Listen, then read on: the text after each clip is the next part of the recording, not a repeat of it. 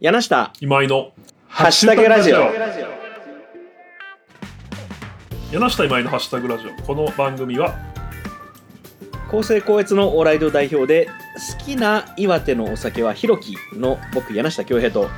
はい編集とイベントの会社株式会社集い代表で好きな岩手のお酒はわしのの今ゆきが。はい毎回さまざまなハッシュタグについてのんびり話していく1時間のポッドキャストプログラムです。やっぱ日本酒どれも美味しかったですね。そうなんですよ。ちょっと岩手に行ってきた話をしたいとはいこの後。思っておりますが、うん。はいというわけで、えー今日もそうですなんかそれを話しちゃいそうなんでもう早速入りましょう。はい、えー今日も聞いていただいてありがとうございます。よろしくお願いします。よろしくお願いします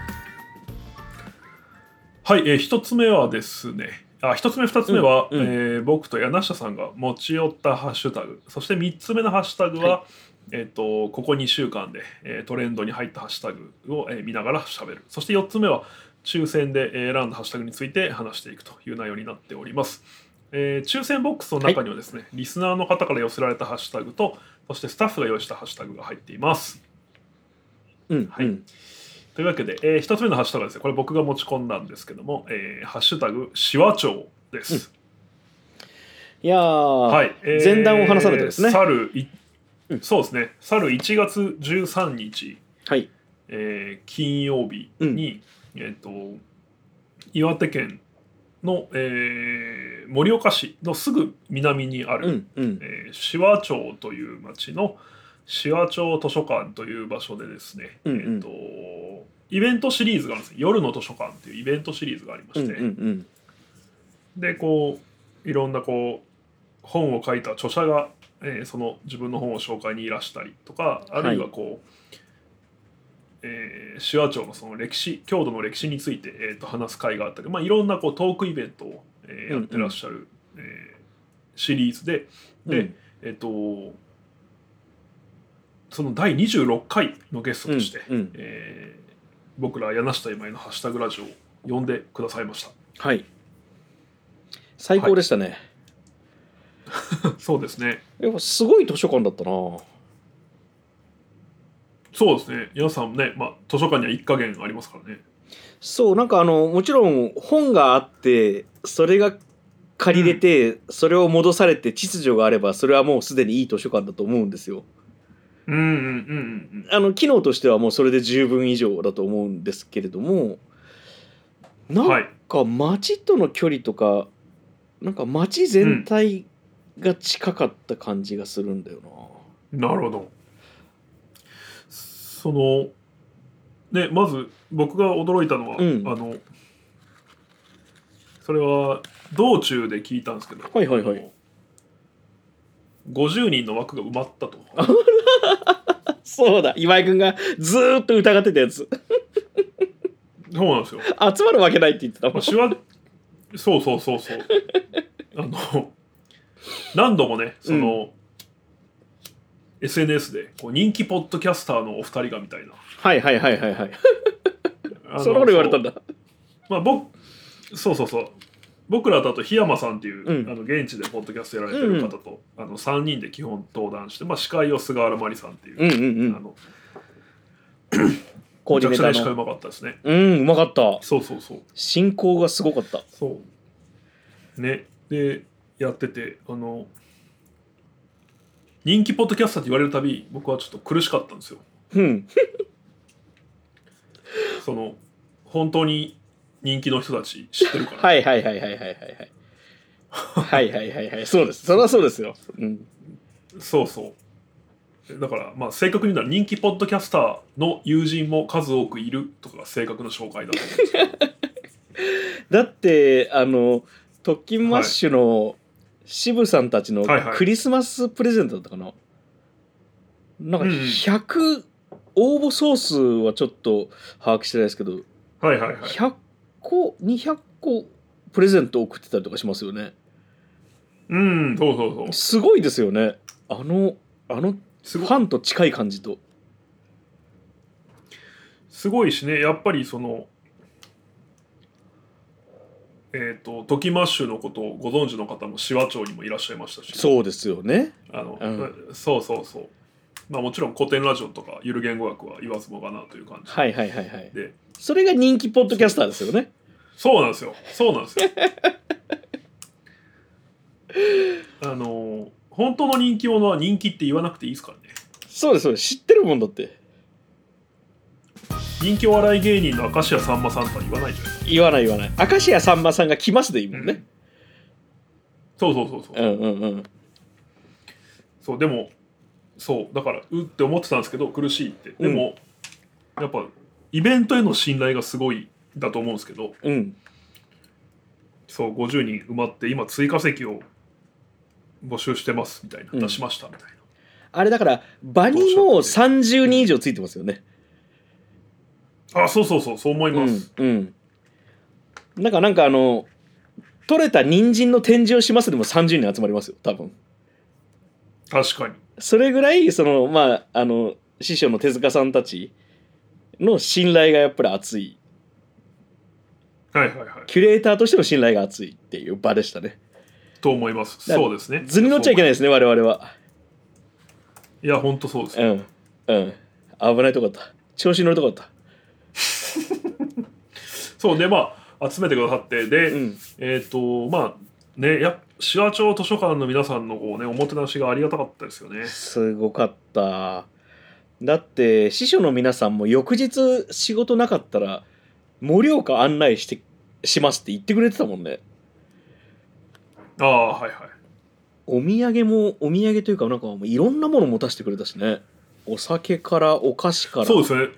うん。そうそう。だから種類で言うとお菓子とかお菓子だけで56種類あったでしょ、うん。であった。あとお酒があってあとソース。えーと手作りケーキ。あそうだ。あれ美味しかった。チョコレートの。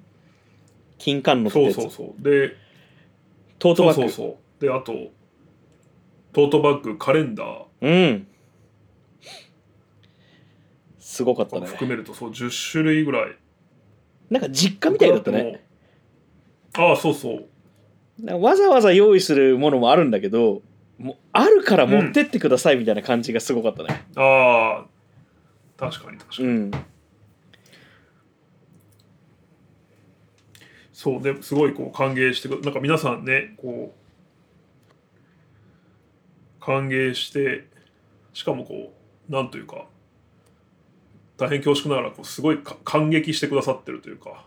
そうですねまあこれはまあでもやっぱこれは別にお世辞でもなんなくてやっぱ柳下さんねやっぱ書籍業界、特に図書館とかではこはいはいはいう名も顔も知れてるからはいはいはいはい。結構うわ本物だみたいな。まあ狭いですからね。業界が。そうですね。あとまあその「どすこいラジオ」という地元のラジオも含めてなんかはいはいはい。あのあと司会のマリさんも含めてイベント慣れしてる4人ではありましたね、ああ確かにそうですね。うん。単純にそのトークイベントとして4人でそこまでガチャガチャもしなかったというか。うんうんうんうん。いけない。うぬぼれちゃいけない。これは全部紫波町のおかげだ。危ない危ない。危ないとこだった。そうですね。あの、紫波町図書館のインスタグラムにこのイベント、うんフルアーカイブがまだ上がっているので、うんうんうんうんえっともしご興味ある方はですね、はい。そっちも聞いていただければと思います。はい。で、あと柳下さんがね、その終わった後、うん。皆さんね、あのいつもそうですけど、宿取らないじゃないですか。宿取らないですね旅行の時は。で、カバンにハンモックがうん。ついてて、うん。寝袋と。あのまあどこでもそう寝れるように、うん僕はまああれ演出だと思ってるんですけど、演出じゃないよ。まああれ一応最悪の時にそれで泊まれるようにはしてるけど 大体使わずに済むけどね、はいはい。そういう意味では演出かもしれないです。はいはい。そうであのまあそれを聞きつけた地元の方々がね、うん。なんかじゃあもううちうち来てくださいよみたいな。そうそうそうそうありがたいことに。感じでそう。で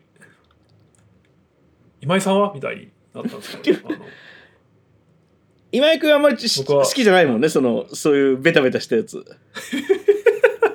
もうさっさとさっさとホテルがあるるんであもう僕もう飲み つまんないんで帰りますみたいな感じで。違う違う違う。いや僕はちょっとやっぱね翌日の予定があったのもあるし、まあまあでも正直人ん家で寝るの好きじゃない。正直者。これはねこれはもうなんかあれですね。そのどんなに仲いい、まあ、親戚宅。うん。あその昔の話で言うと彼女の家とかも含めて全部好きじゃないんですよね。いやでもねでもね今井君あの一応ちょっとフォローフォローというのかなプレゼンをすると滋賀の今井君の実家よりも広かったよ、ああ僕の実家今マンションですからね。そうだからあの一軒家でえ何部屋ある、はいはい ?123LDK うんうんすごい。であの台所が僕ん家ぐらいありました。へえ。だからもああ台所だけで柳下さんのお家ぐらいの広さ。うもう広さありますあります、はいはいあれもうホテルみたいなもんですよ言ったら。うんでそこに次は次はぜひ次はぜ 絶対来ないでしょ。いやそれでその合流してくれた市長の皆さんあの紫波町図書館の市長の皆さんも翌日仕事があるのにはい。朝の4時半ぐらいまでずっと飲んでてお酒。ひそうですやっぱよね強いね東北の人たちは。ああ一人秋田の、あの方がいてその手塚さんっていうはい。彼女がもう秋田の波って言ってたね。その強さで。ああ自分の強さなんですね。はいはい。秋田の波はすごいな。うん。うんすごい。平えそれも柳下さんもつ強いと僕は思うんですけどその柳下さんがもう、ま、負けるなっていうぐらいなんですか？いやーもう多分とことんとことん行ったら先に僕寝ちゃうかもしれない。あの2日目も僕まあまあ飲んでたんですけどはいはいはい。ちょっと最後ろれつが回らなくなったな自分って分かるぐらいではありましたけどうんうんうん。まあ女性が多かったのもあって初日はそこまであのあでもい一本開けてたな日本酒。そうですね。あのもう秋田の秋田とか東北の人にはかなわないですよ。九州と東北にはかなわねえ。あと四国。はいはい。うんこの辺は酒豪揃いだからな。はいはい。もう僕なんか浅瀬でチャプチャプ泳いでるぐらいですいつも、なるほどね、ええ。まあそんなイベントに呼んでいただいてこれは完全に今井君のおかげですね、今井君がつないでくれたご縁いやいやいやそうでもなんか本当現地の人も喜んでくれたというか、うんうん。あこれはでも違うわ。現地の人は読んでくれあ見てくれた人オンラインでねリアルタイムでやってたから、はいはいはいはいはい。あのー一つお手紙いただいて読みたいんですけど、あのポッドキャストネーム、はい。リンコさんリンコ三号さん。あリンゴじゃないんだ。リンコさんね、はい、はいはいはい。はい、うん。えー初めてお便りします。手話町図書館でのインスタライブ視聴しました、うん私は宮城県在住なのですが、うんうんうん。去年の11月に仕事で小川ールに泊まったので、同じ場所にお二人がと思いながら見ていました、うん小川ールっていうのはその手話町図書館がある施設全体のことですね。はい、で、えー地方発信のポッドキャストにとても興味が湧きました、うん。私もやってみようかないつもより真面目にお話ししている感じもありましたが 日本酒を飲みながらの柳下さんが素敵でした。これからも配信ご活躍を楽しみにしています。ということで、えーありがとうございます。ありがとうございます。リンコさん今井君のこと書いてないね。そう柳下さんがね飲みながら。え？いやいや。まあまちょっと傷ついてるじゃん。あなんかいやいややっぱりね配信とかで見るとやっぱえエヴァえするのは柳下さんだかそうねそうね。じゃあそうしていきましょう。らはい。うん。はい。いつもというわけで、えー金曜日はこの手話町図書館にお邪魔してまして、はい。えー翌土曜日が、えーどんな様子だったかっていうのも、えー話していきたいと思いますが、えー一つ目のハッシュタグ手話町は以上です。はい。ありがとうございます。ありがとうございます。また行きたいです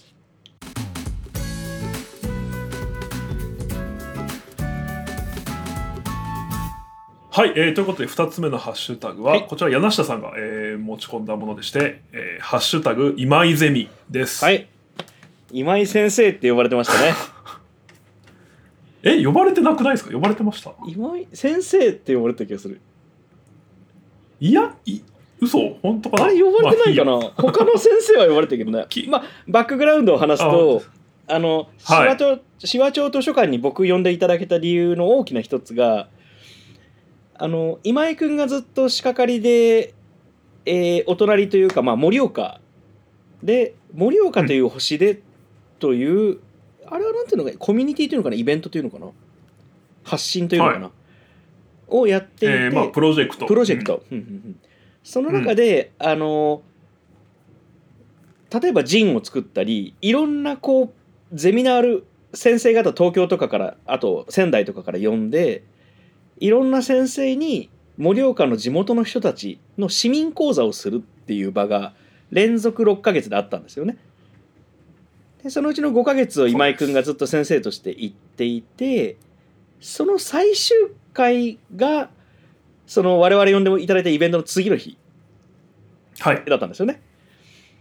そうですそうで僕まあ初日は今井君と一緒に「ハッシュタグラジオ」としてその紫波町に紫波町図書館にお邪魔してたんだけれども、まあ、2日目特に用事もなかったので、まあ、そのまま帰ってもよかったんですけど、まあ、もっと言って今井君に呼ばれてないですもんねその盛岡という星では。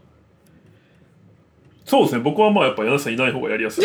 じゃあやっぱあれあのあえてなんですね。あの一切その話を 2人の時にしなくてもうさっさと盛岡に行って。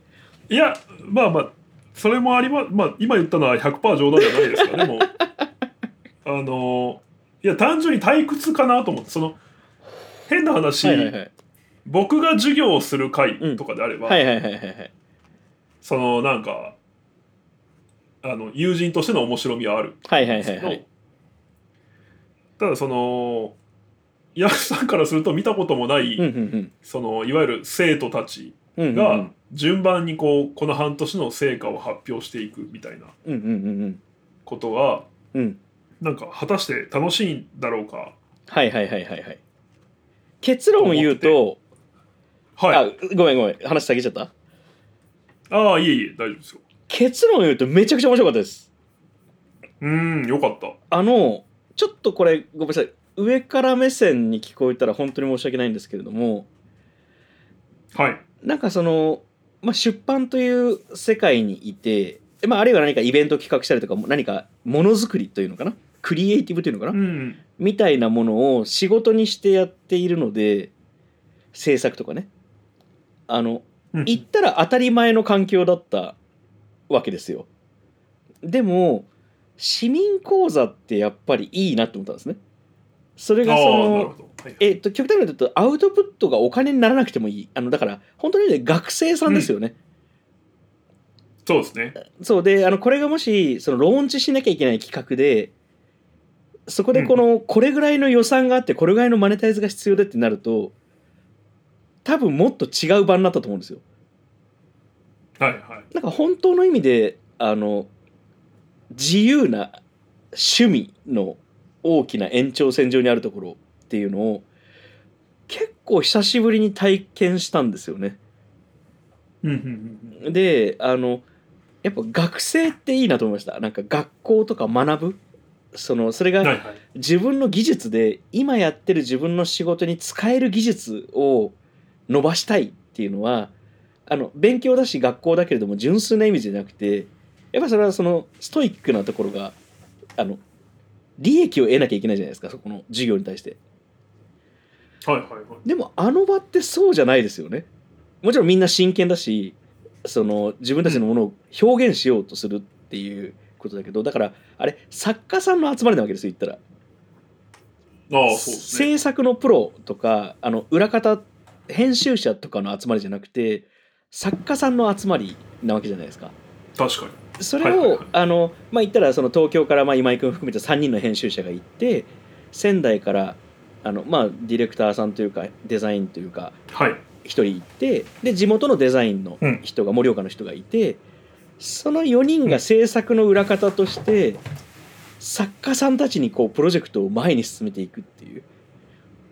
で、はい。僕多分ね今井君の1回の授業を見るよりあの最終回やっぱ面白かった気がするんです あの今井君の授業ももちろん興味あるんだけど、ああもちろんもちろん。はいはい。の横並びでそそれぞれの編集者とかのやり方が違うしうん。その生徒さんたちのやり方が違うのをなんはいはい。か最終、1回しか見れないってのは僕最終回見るのは結構良かったなと思ってて。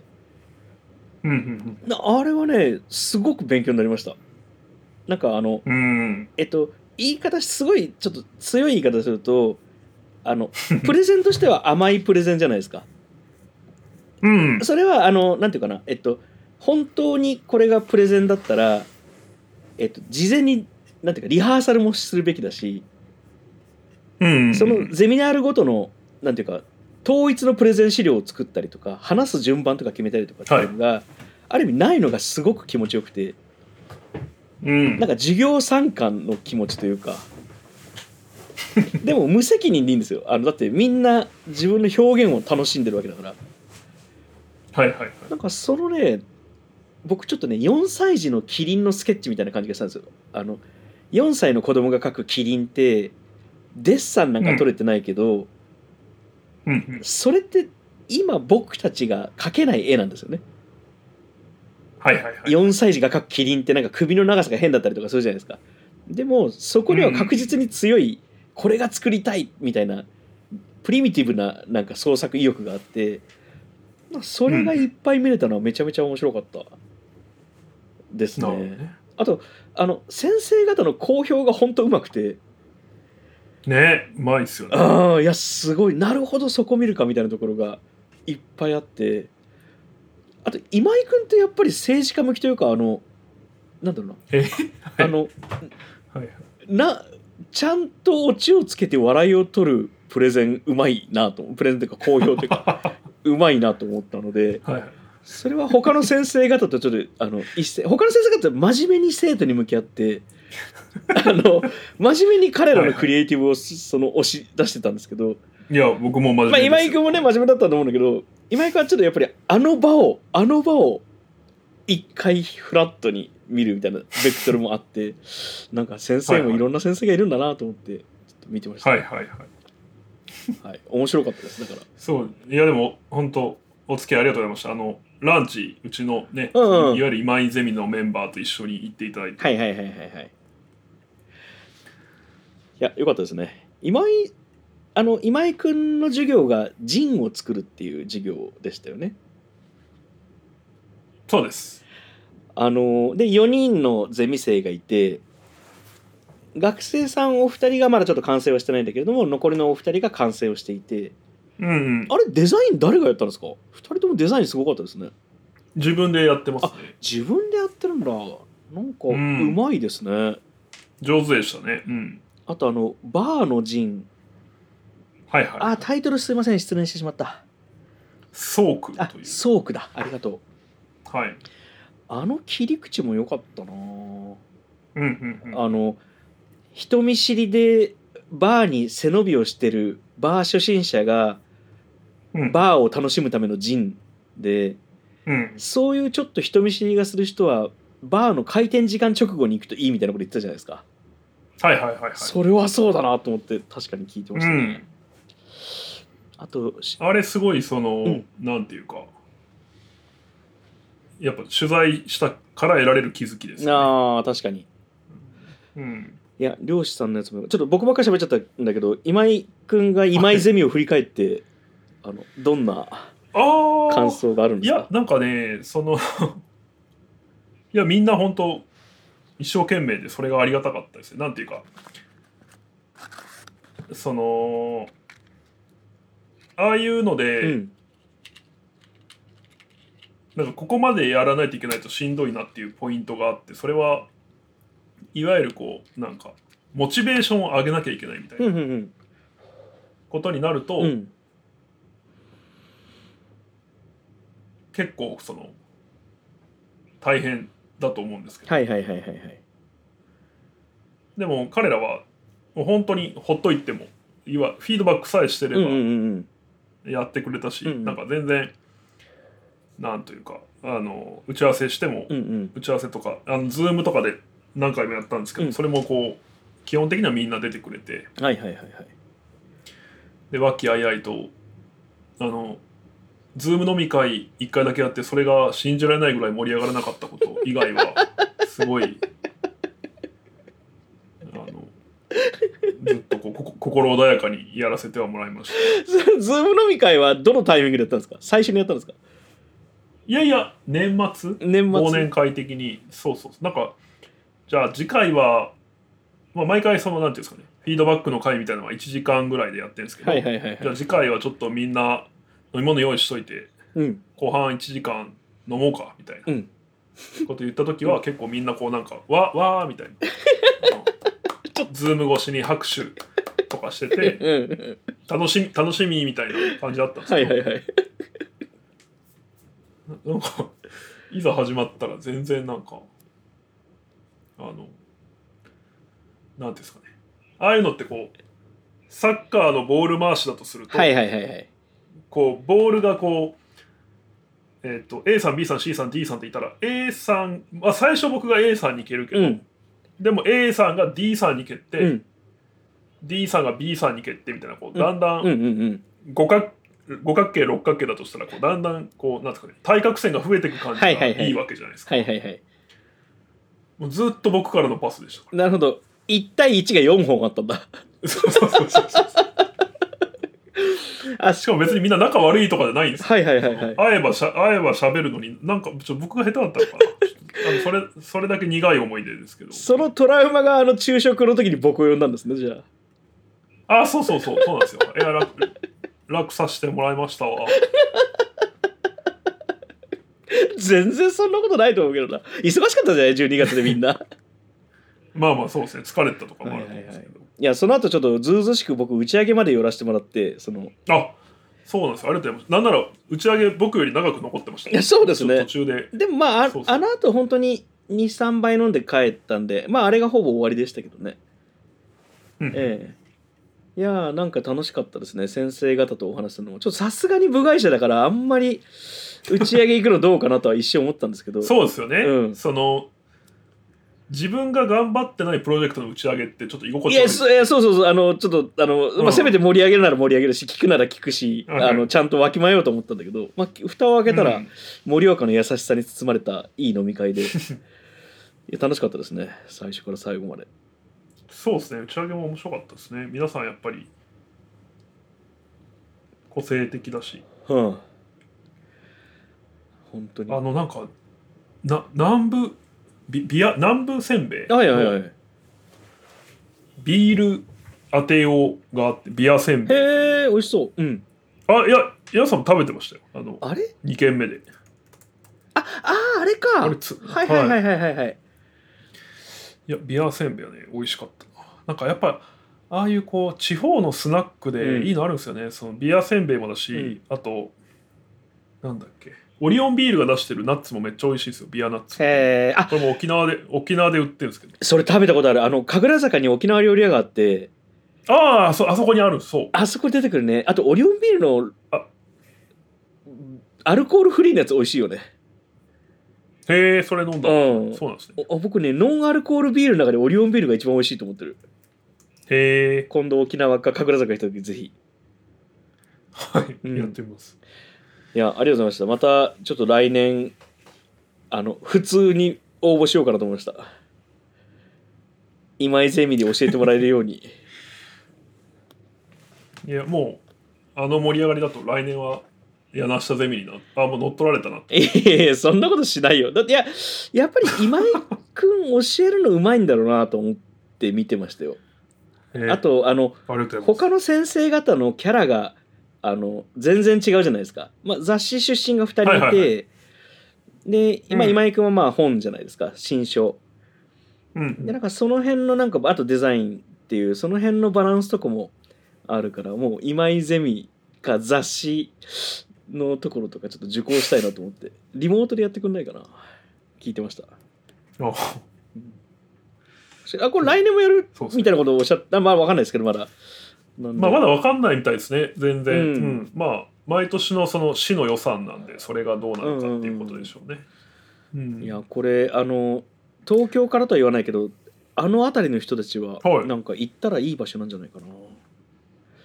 そうですね。うん。いや本すごい。あ当にの、うん。いや受講自体は無料ですし。そうですね。あとなんかローカルプレイヤーっていろんなところにいますけど、なんか盛岡とかあの辺のコミュニティ実は僕あんまり知らなかったんですよ。そう仙台とかをちょっと知ってるんですけど、なんか、うんうんうん。あなるほどそのホームシックデザインさんっていう会社があの辺りの盛岡のクリエイティブの大きな一つなんだなとか、そういうのが知れてすごく面白かった。ああそうそう、ん。そうです。ですね。いやありがとうございました。今井ゼミ。こちらこそありがとうございました。今井ゼミにようこそ。はい。というわけで2つ目のハッシュタグは今井ゼミでした。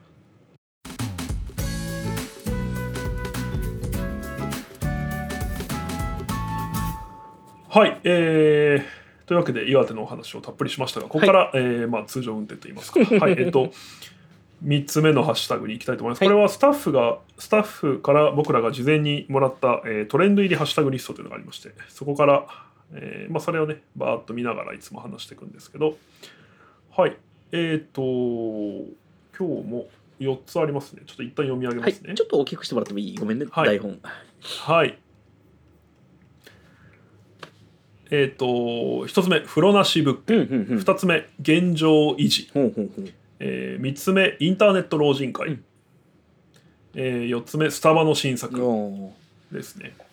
はい、多分説明が必要なのは、まあ、現状維持とインターネット老人会かな。うんうんうん。えー現状維持の、えーちょっと解説を解説というかスタッフメモを読みますと、は日銀が金融政策の現状維持を発表し話題になりました。うん現状維持といえば前職で上司から現状維持バイアスを壊し続けないと成果は出ない。うん。過去の成功体験に依存し続けるな。現状に満足するなと言われたことを思い出しました、うんうん結果前職の現状に満足できず転職したのはいい思い出です。というのが、えーこれねそう今日はあのいつもの大学生の長友君ではなくてですね、えー、とうちの久保が、はい。久保君が書いてくれてるので そうあのいい文章だねあの結構うん苛烈な苛烈なマネジメントを受ける会社に前はいた。まあ前は、まあ、今はそうじゃないと思うんですけど、はいはい僕はそんな、はい、なんで苛烈なことはしてないと思うんですが。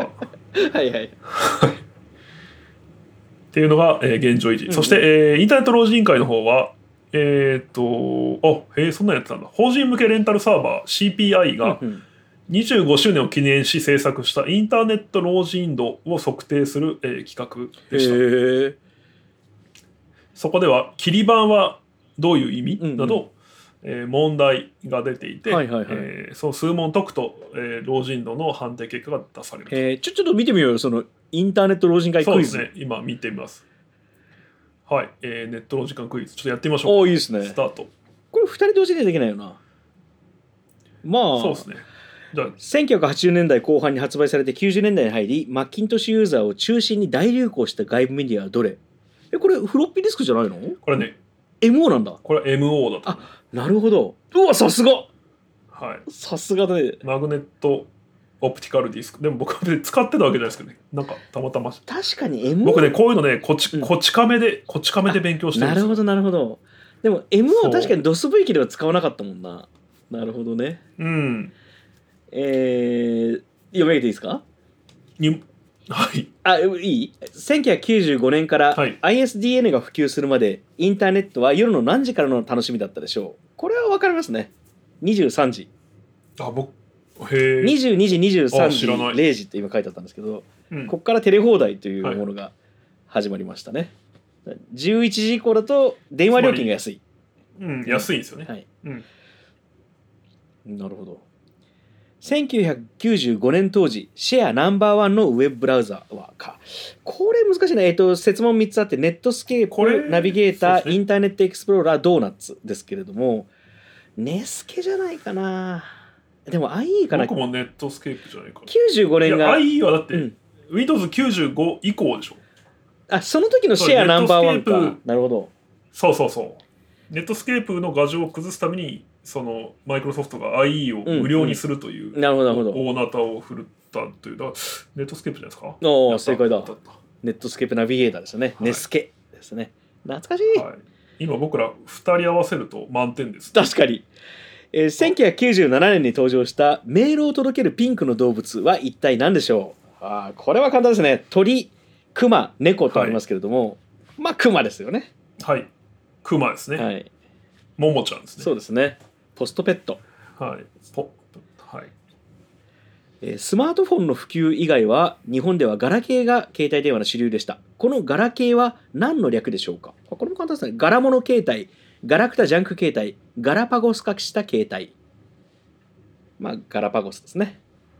はい。はい。問い5まで来ましたけどあまあ問い6もあるんだ何もある何もある。これすごいな、まあ、ちょっとパはい。どんどんいくか、えー今はもうほぼ存在しない言葉、切り板とは何？えー特定のアクセス数に訪れた訪問者ですねはいはい。どんどんいきますよ。2チャンネルの閉鎖の危機を救ったのは、サーバー移転データ圧縮、祭りによる募金。これ何知らないかも。あ、募金じゃない募金なんだ。あ違ったデータ圧圧縮縮。あ、サーバーがでかくなりすぎて、はへあ、あ分からなかったですえね。すごい次へ進む。問い8。僕も2ちゃん全然知らなかった確かに ORZ はどんな気持ちの表現に使われてたでしょうか？嬉しい、怖い、がっかり。まあ、がっかりですよね。がっかりですこれちょっともうはい。あと適当にいきますはーい。確かに。はーい。全部正解しますね。フラッシュ、懐かしいなお、今井くんどんどん当ててますね。3つのうちで早くリリースさせ CMS は。ああ、ムーバブルタイプ合ってますね。iPhone3G が日本で発売されたのはいつ？あ、すごいね、今井くん。2008年。11問中12問正解。あなたのネット老人度は1000人級。あ、はいなるほど。こういうことやったんだ。よかった 初めて見たこれ。あでもまあインターネットはね僕も知らなかったその、うんい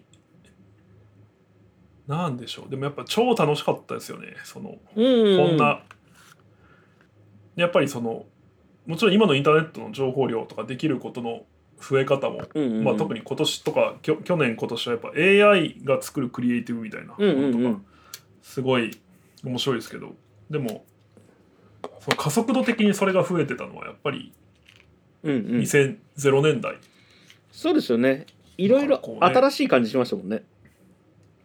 うん、だしなんかやっぱ使ってる人使ってない人での情報の格差みたいなのも多分すごいあって僕多分早かった。自分の中学ではうん、どうでしょう、トップ5%ぐらいに入ってるぐらい早かったと思うんですはいインター。ネット見るのが、はいはいはい。そのゲームとか無双してましたもん。あのドラゴンクエストモンスターズっていうドラクエがポケモンのフォーマットうん。を踏襲して作ったゲゲームがあるんですけど。はいはいはい。これでその配合って言ってモンスター同士を組み合わせて、うんうん、こう要は結婚させて子供を産ませて、はいはい次のモンスターを作っていくんですけど、うんうんうん。当時そのゴールデンスライムほうほうほう。モンスターがいましてこれはどうやって作れるかめっちゃ強いんですけど、うんどうやって作るかっていうと、メタルスライムとメタルスライムを結婚させるとはぐれメタルになるんですよへえ、うん。ではぐれメタルとはぐれメタルを結婚させるとメタルキングになるはいはいはいはい。でメタルキングとメタルキングを結婚させるとゴールデンスライムになるんですねあへえ、全部スライムなんだ。なるほど。そうで基本そのステータスを引き継ぐんで、うんゴールデンスライムは超強いんですけど、ほちょこれ皆さん分かると思うんですけど今言ったモンスターって全部ヒットポイント低いじゃう。ん超確かに確かに。素早い、うん、そうですね。一桁だったりしますね。だから、うんそうそうそう、だからゴールデンスライムってヒットポイント35とかになっちゃうんですよ、うんうんうんこれでいくと、うん。でもえっ、ともう一つ実は作り方がほう。全くその別ルートでゴールデンゴーレムっていうモンスターと僕ね、えっ、とはいそうじゃないかと思った、実は。おうで、だから、あの、ゴールデンえ、あの、その先は分かんないんだけど、あの、ゴールデンゴールドいたじゃん。だから、あの、ゴールドってつくのがそれしかないから、そっから行くのかと思ったんですよ。おもしえ、ごめんごめん。ゴールデンゴーレムとうんゴールデンゴールドはい。キンキングスライムはいはいはいはいはい。を配合するしても、うんゴールデンスライムになるんですよはいはいはい。でこれはもうその全く性能の違うゴールデンスライムはいはいはいはい。早くないってこと？まあ裏配合的なうんうん。あいや素早さとかは素晴らしいんですよ、うんそのヒットポイントが桁違いあすごいじゃないですか。そうなんですよ。で僕はこれを見つけたうん。人間として一世を風靡したんですけど、中学。はいはいはい。中学で、はいはいはいはい。でもそれはあの本当はネットを見てたっていう。えちなみにあのゴールデンスライムとゴールデンスライムを掛け合わせるとどうなるんですか？それねもうないんじゃないかな。あないんだ。そこから先は、なるほどね、はい、と当時はですね。はい。ああ面白い。やいいですね。ドルワーガの塔とかね。なんか集合地ですよねインターネットって。ああそうそうそう。さというわけで。はい、あとはそうだ。あと風呂なし物件、はいはいはい。バズってましたねこの前、えーうん、これはつまり、えー若い人が好きなことにお金を使うために風呂なしの物件に住んで,、うん。で今はみんなやっぱ銭湯も大好きだから、うんうんうん。えー、とお風呂は銭湯の方に行けばいいという考え方で、えー暮らしている人たちがいると、うんうんうん。これも都会的なハッシュタグですね。確かに。うん東京的とは言わないけど都会的ですね。うん。なるほどなまあこれもなんかあの何回か風呂なし物件バズってると思うんですよ多分。23回バズってる気がするんですけど、何年かに1回。す今回のやつはなんかちょっとアンチのコメントも多かった気がしますね。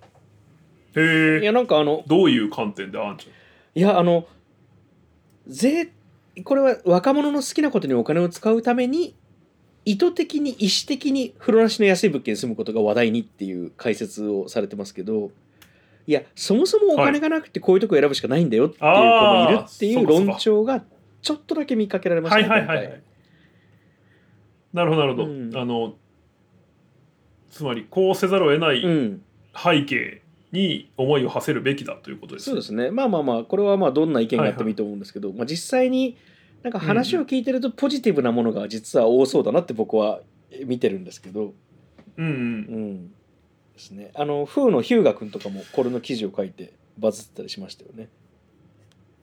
ああそうでしたね。彼なんか六畳一間みたいな。そうそうそう。四畳半か。に住んでたんですよ、うん、猫、猫屋敷だっけ？あの、南の方の東京の。はい。ちなみに四畳半って柳下さんに聞きたかったんですけどあれってその茶室から来てるんですか？いやー、ちょっとごめんなさい。僕も自信ないけど違うんじゃないかな。ああのあ、茶室って四畳半ですよね？いや、そうとも限らないです。あそれも決まっていないんだ。なるほど、はい、あのなるほど3畳みたいなとこもあるしあとその風呂の切り方が、あの畳の減りあのちょっとかけるようなやり方は別に半畳じゃないのであれ。はいはあのいなるほどなるほど。言ったら6 0センチ角ぐらいなので半畳ってなんだ、45違うな。えっと 910×910 が半畳なのでうんうん。だから厳密に言うと違うんじゃないかなっていう気はするな。半畳分あのの風呂があったらまあまあでかいんで。そうですね、うん。多分正長方形と正方形を組み合わせて正方形が作れたからできたんじゃないかな。6畳だと長方形になりますうもんね、ん。確かという気がします。けどごめんなさい。根拠ちょっと分かんないです。はい。茶室じゃないような気がするな、はいはいなんとなく、う。ん。ちょっと調べときます。はい僕も調べてみます。まあ今回ははい。スタバ僕えーあんまり新作知らないし、円高円安もまだちょっと 静観ですね、なのでえーどっちにする？インターネット老人会、インターネット老人会かな、そうですね、うんはい。今日の、え3つ目のハッシュタグはインターネット老人会でした。はい。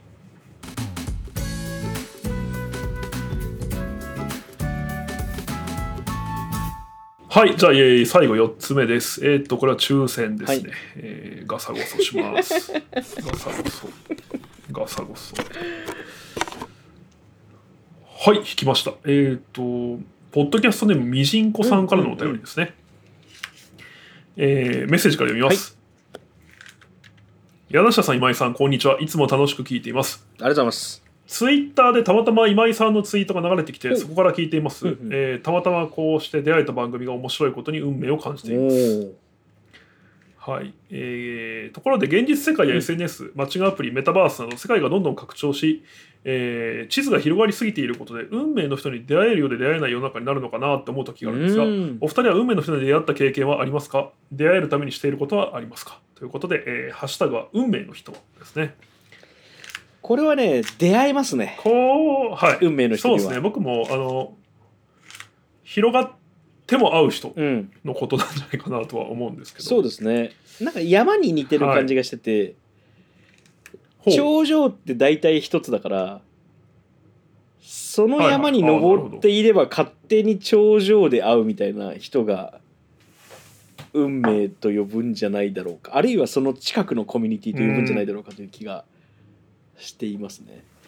そしてなんか広がっていっても例えばはいはい。SNS でも何でもあのタイムラインってどんどんコンピューターが賢くなって自分の好みのエコーチャンバーを作っていくから、なんかおのずと同じようなものを見てる人が同じようなものを見るようになるような気がするんですよね。うんうん、むしろなんかあんまり拡張してる感じもしないんだよな僕今インターネットで。はいはいはいそして現実世界もまあコロナもありましたけど実は東京です23区あっても実際に使うのは3区ぐらいだっていう話、前聞いたことがあっておおなるほど。例えば僕だったそらの新宿。各各人うん。各人がってことですそうですそうですそうです。だから今井君が新宿区千代田区もう一個どっかの区だとしたら僕が新宿区渋谷区文京区とか例えばね。なんか意外にその中央区にあんまり行かないとか生活圏じゃないみたいなのって実は現実世界も広そうに見えて案外狭い。時間が有限なんでね。24時間しかないんで1日が。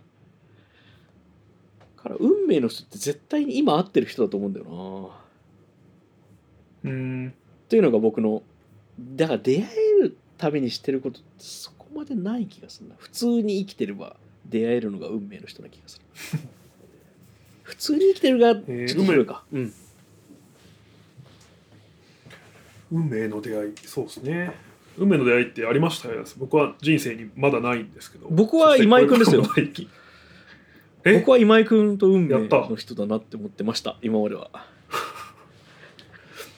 あれ？で それはあそのあでも今言われて思ったのはうん。運命の出会いはないなんですか？ねこの出会いは運命だってないいうのは僕は多分ない。そのなんていうんですかね。僕出来事に意味付けするのはあんまり好きじゃないので。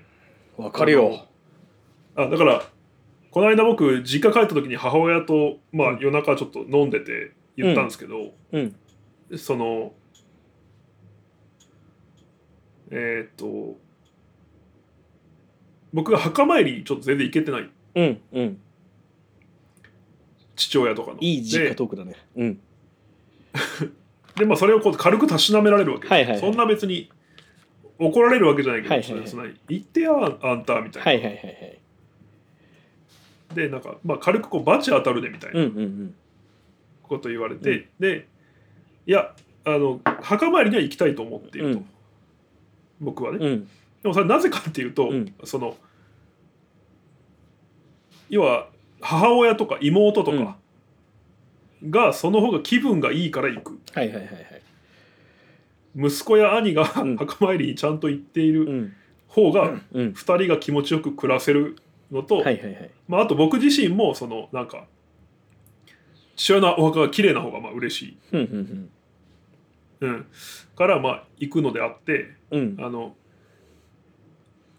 僕が今年大病になったりとかはいはいはい。交通事故に遭ったりとか、うんうん。えーしてもそれは俺が墓参りに行ってなかったこととは何の関係もない。そんなことお母ちゃんの前で言ったの？とあ言いました。といいです思ってるって言いまあのそのもう言わなくていいよそれは。あの思っててもいいけど。あそうか分かった。今度行くわ。ごめんなって言っとけばいいじゃん、い。やいやでもそのあそうだからごめんなさい。何が言いたいかっていうと、はいはいはい。そそういうあのだから役年役年とかも僕役払い多分行くと思うんですけど、うんうんうん。自分40 42? にとかまあそうですね。うん。それなんで行くかっていうと社会科見学ですう んいやわかるよ。あのね神様ってね僕神様のこと知ってんのよ、はい。こういうやつにバチ当てないのよ、はいはい。意外に。こういうやつにバチ当てない感じないんですよね別に、うん。いやいいけど、はい。僕もそのあの否定もしないしむしろ同じ考えだけどその言葉にするとさ、バチ当たればいいのにってそうですね。あのバチ当たった方が周りのためになるからでも分かりますよ。まあそれはいいとして。だから、うん。だから運命の出会いとかはあんまり信じてないんですけどただ逆に言うと、うん。運命的な出会いとかはあるかもと思ってて、はいはいはいはいはい。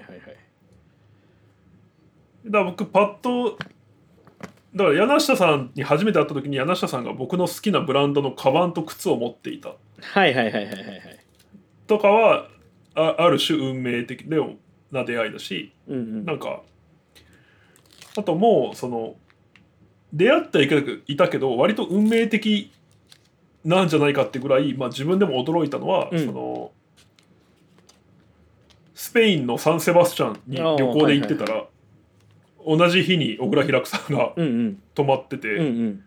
ホテルが徒歩徒歩5分圏ぐらいだったうんうんので、なんか、まあ、しこたま飲んだみたいな。はいはいはいはい。しかも2日連続でかな。うんうんうん。そうそう。なんかそういうそのああこれはなんか運命的だなみたいな。その、まあ、いわゆるご縁と言わざるを得ない、まあ、つまりご縁とは偶然ですよ。ね、はいはいはいはい。うん、っていうのはある。わかりますよ。僕ご縁っていうのはうん。そうそう。否定しないですよ。感じることありますね。まあでもあのだから、うん。さっきの僕の言葉で言わせてもらうとなんか同じ山に登ってたんだよね、その同あそうそうそうそうじ山に登ってるとおのずとそのジャック・ブラックのジャック・ブラックジャック・スペードのあのものを使うとか、いうことになったり同じ山を登ってる途中でサンセバスチャンで会うってことがあったりとか。そうですね。うん。なんかそんな気がする。だってサンセバスチャンにさもしかしたらはい。今井君がこれから会う人がいた可能性もあるわけじゃん。わかんないけど、ああそうですね。そしてそれは知りようがないじゃんうん。から実は我々はなんか1日に70回ぐらい運命の出会いの可能性があってはいはい。それのなんか見つけたところを運命的に感じているような気もするんだよな。うん。案外いっぱいあると思うんだよな運命なんかでもそそうですね。あとなんか僕自分のこと運がいいと思ってるんですけど、はいはいはいはい。それはそのあで一回考えたことあって、うん。なんか運い運いいと思いますか？みたいなこと言われた時に、ああいいと思うなと思ってて、うん。でじゃあ運がいいと思うことってなんか、うんもちろんなんでしょうね。宝くじに当たるとか、うんうん。えっ、とたまたま通勤路全部信号青とかはいはいはいはい。いろんなパターンがあると思うんですけど、うん。でも多くの場合その人が運んでくる。うんうんうんうん。うんうんというかまあつ人のつながりによってもたらせる、うんうん。もたらされることが多いと思っててなんかまあうちで言うと何でしょうね。なんか何か一つ仕事がなくなったと思ったらすぐ次の仕事のうんうん。ご相談いただけるとか、そうそう。でだからそういうのがまあ増えるようにじゃないですけどそのミジンコさんも僕らに出会ってくれたのはその流れてきた時にうん。それをタタップしてくれたから。だからこうどっちでもいいなっていう時に一歩踏み込むようにはしてるっていうのはちょっとこう運を良くするためでもないうん確かに。でそうだから、えー今僕が反省してるのは、柳下さんと一緒にし手話町で泊まりに行ったらよかったなってああいうことをしてると運悪くなるなと思ってました。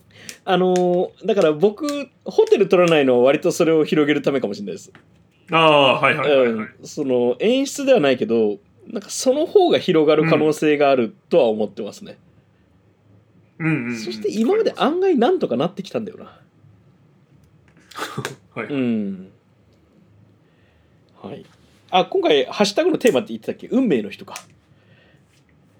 そうです、はいというわけで、え4つ目のハッシュタグは「運命の人」でした。みじんこさんありがとうございありがましたとうございました。はい、えー、1月27日公開分ですが、柳下さん何か告知はありますか？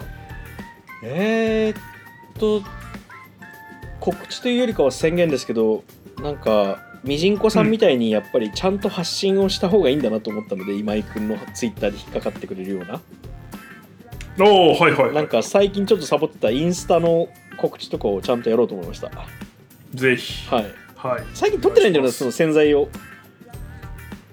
あ写真を？うん。写真というか動画？ああはいはい。そうですね。後で撮ろう。はい。はい。えー、柳下今井のハッシュタグラジオは各週金曜日に Spotify、Amazon Music、Apple Podcast で更新しています。フォローがまだの方はぜひフォローをお願いします。更新情報は番組の Twitter アカウントと Instagram でもお知らせしております。Twitter または Instagram で柳下今井のハッシュタグラジオと検索してもらえればアカウントが出てきますので、そちらもぜひフォローをお願いします。そして番組では聞いてくださっている皆様からのハッシュタグ、感想を募集しています。概要欄に記載のお便りフォームから柳下さんと僕に話してほしいテーマや単語、そして感想だけでもすごく嬉しいので送っていただけると幸いです。というわけで、えー本日のハッシュタグラジオは以上です。いつも聞いてくださってありがとうございます。ありがとうございます柳下今井のハッシュタグラジオでした。